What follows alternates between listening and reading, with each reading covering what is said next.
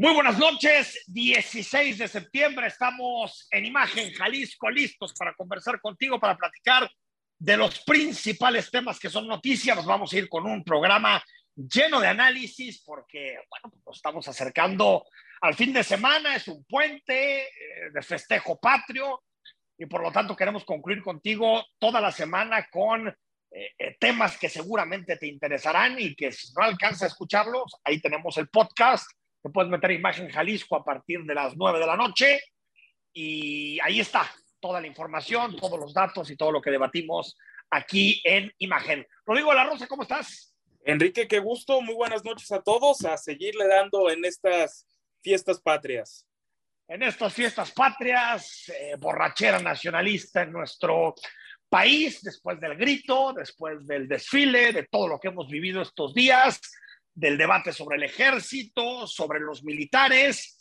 Y yo creo que uno de los temas más relevantes que sucedió esta semana o que se consumó esta semana tiene que ver con lo que es o lo que puede ser ya la muerte de lo que llamamos Va por México. Recordemos que la Alianza Va por México nació primero como una coalición de corte electoral, los tres principales partidos, PAN, PRI, PRD, de oposición a Morena, se unían, hacían coaliciones en los distritos federales para quitarle la mayoría dentro del Congreso a Morena. Luego se empezó a especular de una alianza legislativa, se configuró una alianza legislativa a través de los presidentes de los tres principales partidos y cuando parecía que va por México se consolidaba de cara a las elecciones estatales del 23 y a las elecciones nacionales de 2024, pues de pronto Alejandro Moreno, golpeado por todos lados, perseguido por temas políticos, por temas de corrupción. Alejandro Moreno dijo, basta, se acabó la heroicidad del PRI de mantenerse en la oposición y sorpresivamente a través de una diputada muy cercana a él presentó una iniciativa para ampliar el transitorio del ejército en las calles, pasar hasta 2028 Después incluso se habló por parte de la diputada Cristina Díaz de 2029. Se presentó la iniciativa y ayer se consumó, ayer, antier más bien, antier 14 de septiembre se consumó lo que se puede decir que fue la traición del PRI a lo que le dijo a sus electores y también lo que dijo dentro de la coalición. Y creo, Rodrigo, que uno de los discursos más duros en contra de este tema es del diputado Jorge Triana, del diputado del Partido de Acción Nacional, y creo que todavía queda, y qué bueno, diputados con, con buena calidad en sus argumentaciones, y hace un repaso de todos los cargos en materia de seguridad que se utilizaron en los exenios anteriores y que, ¿qué creen? Que en estos momentos tienen cargos de responsabilidades en Morena. Es decir, el gobierno actual se queja de la inseguridad de los exenios pasados, pero están utilizando prácticamente a las mismas personas que tomaron decisiones en sexenios anteriores. Escuchamos al diputado Triana. Yo no creo que la seguridad haya estado tan mala en los sexenios anteriores, porque pusieron al secretario particular de Vicente Fox de secretario de Seguridad Pública con López Obrador y después hasta lo hicieron gobernador de Sonora. Yo no creo que haya estado tan mal, porque al secretario de Seguridad Pública de Vicente Fox lo hicieron fiscal general de la República, por cierto, un fiscal delincuente. Yo no creo que haya estado tan mal la seguridad, porque al jefe de zona naval del estado de Guerrero, durante los acontecimientos de Ayotzinapa, hoy lo hicieron secretario de Marina. Bueno, y no solamente eso, Rodrigo, al final la estrategia de tener a los militares en la calle como único antídoto frente a la violencia la está repitiendo este gobierno. Exactamente, Enrique. Y fíjate cómo termina por ser lo que dicen por ahí la Realpolitik, ¿no? Porque de repente Alejandro Moreno, ese personaje al que juraban desaforar hace no menos de tres semanas, de repente... El impresentable, el impresentable.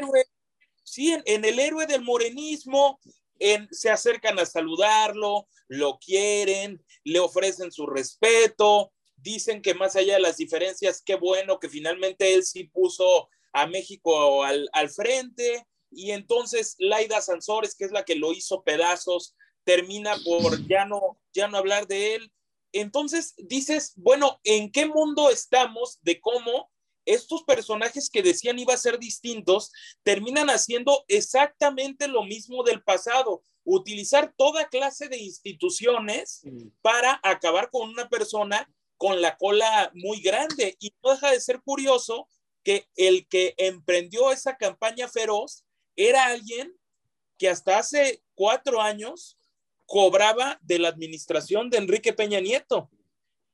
Sí, totalmente, totalmente. Su, eh, formaba parte del Sistema Nacional de Seguridad Pública, la de Sansores. Pero bueno, de fondo hay lo que siempre hemos dicho. Y aquí en este espacio, Rodrigo, lo dijimos desde el primer día. Alito es un corruptazo. Lo vamos a seguir diciendo desde el primer día. Alito es impresentable, su riqueza no se explica de ninguna manera. Ahora, no lo están persiguiendo por corrupto, lo están persiguiendo porque no se alineó al presidente de la República.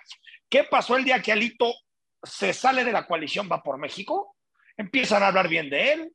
Ayer Mario Delgado de un discurso donde casi eh, eh, sube al lugar de prócer a, Alejandro Moreno y al PRI, es decir, esto es todo político, no tiene nada que ver con la justicia. Cuando nos digan, es que defienden a Alito, no es cierto.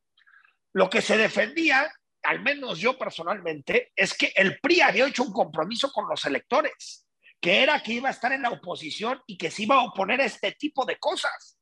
Lo que está haciendo Alejandro Moreno no solamente es quedar como el corrupto que es, sino aparte como un cínico que le pidió el voto a los, a los mexicanos en 2021 para frenar a Morena y terminó siendo un tapete de Morena. Y lo decías en esta semana, el cambio del discurso del presidente, diciendo, pues ya divorciense, ya, ¿cómo les decía? Ya no se empanicen, ¿no? Ya no estén tan cerca del PAN, ya divorciense. Diciendo al PRI, bueno, el PAN es un partido conservador, pero el PRI es la revolución, ¿no? Ya sabes, este, esta grandilocuencia discursiva del Palacio. Así lo decía el observador. Si yo tuviese que dar un consejo a los del PRI, pensando en voz alta, les diría, eh, reivindiquen su historia de lucha en favor del pueblo. Y esto tiene que ver con la conveniencia política. Y tú lo has dicho esta semana, yo espero que la boca se te haga chicharrón. Tú lo has dicho esta semana, ¿Ah? que es posible que esto abra la puerta a otras cosas. Yo creo que esto de la militarización, por supuesto, que es gravísimo. No lo quiero minimizar, pero eh, eh, digamos que ya esa tendencia la veíamos, ¿no? Eh, la, la, Guardia Nacional, la Serena, operaba de esa forma, pero es posible que si el PRI realmente se desmarca por completo de la coalición opositora, pues es posible que veamos una reforma electoral, es posible que veamos un golpe al INE. Al final tienen amenazado a Alejandro Moreno. Si Alejandro Moreno vuelve a ponerse en el frente opositor, me parece que van a volver los martes del jaguar y va a volver toda esa diatriba, ¿eh? Sí, e, exactamente, Enrique. Y entonces de repente Alejandro Moreno ayer también dice en la Cámara de Diputados que no va a pasar, que ellos no van a golpear al INE, o sea, como contra, contradiciendo. Bueno, también había dicho lo contrario.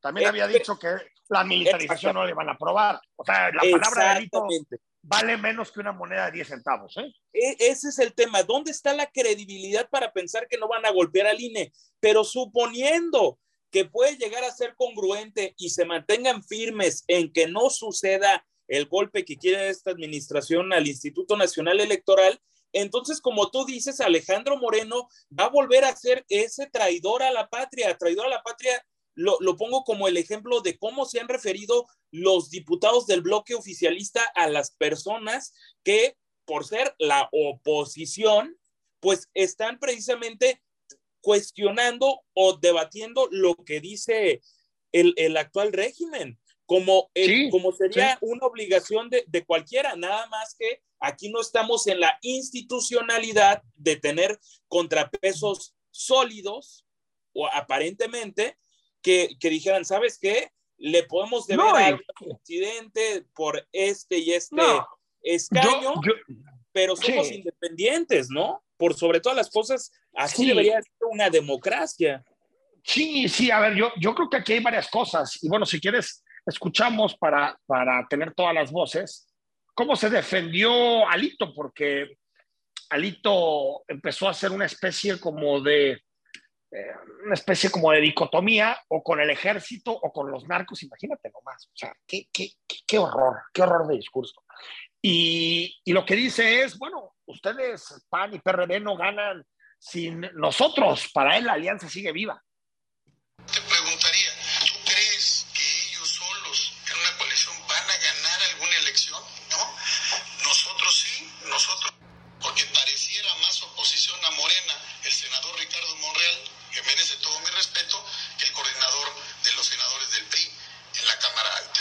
Ver, yo creo que podemos llegar, Rodrigo, a distintas conclusiones sobre este tema. El, el primero es que creo que el PRI se acaba de dar, es cierto que salva, eh, eh, salva a corto plazo, yo diría a su presidente Alejandro Moreno, e incluso a otros como Rubén Moreira, ¿no?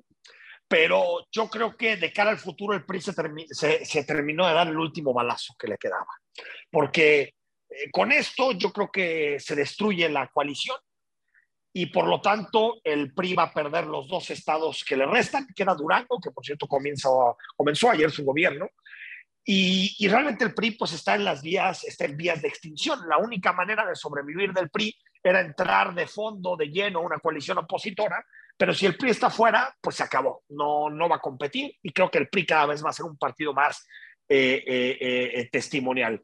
Morena demuestra que, que se siente muy cómodo con el PRI, es la verdad. O sea, que, que, le cuesta mucho trabajo negociar con otros partidos políticos, le cuesta mucho trabajo negociar con la sociedad civil, le cuesta mucho trabajo entender la disidencia, los discursos de los medios de comunicación, pero se siente muy cómodo pactando con el PRI. Hablan el mismo lenguaje y por esto todo esto Totalmente. relacionado al primor. Y un último que creo que no es menor, Rodrigo, es que creo que, y hoy lo decía Damián Cepeda en distintas entrevistas, creo que cada vez vemos acercamientos mayores entre Acción Nacional y Movimiento Ciudadano. Es decir, yo creo que hay posibilidades de que con el PRI fuera de la coalición, con el PRI ya habiéndose quitado la careta de oposición, yo creo que hay buenas posibilidades de que se redite la coalición MC-PAN-PRD a nivel nacional. No sé si con Colosio, no sé si con algún panista, no sé quién a nivel presidencial, pero yo creo que al salirse el PRI de la coalición, Movimiento Ciudadano tiene más posibilidades de entrar eh, en una coalición con el PAN.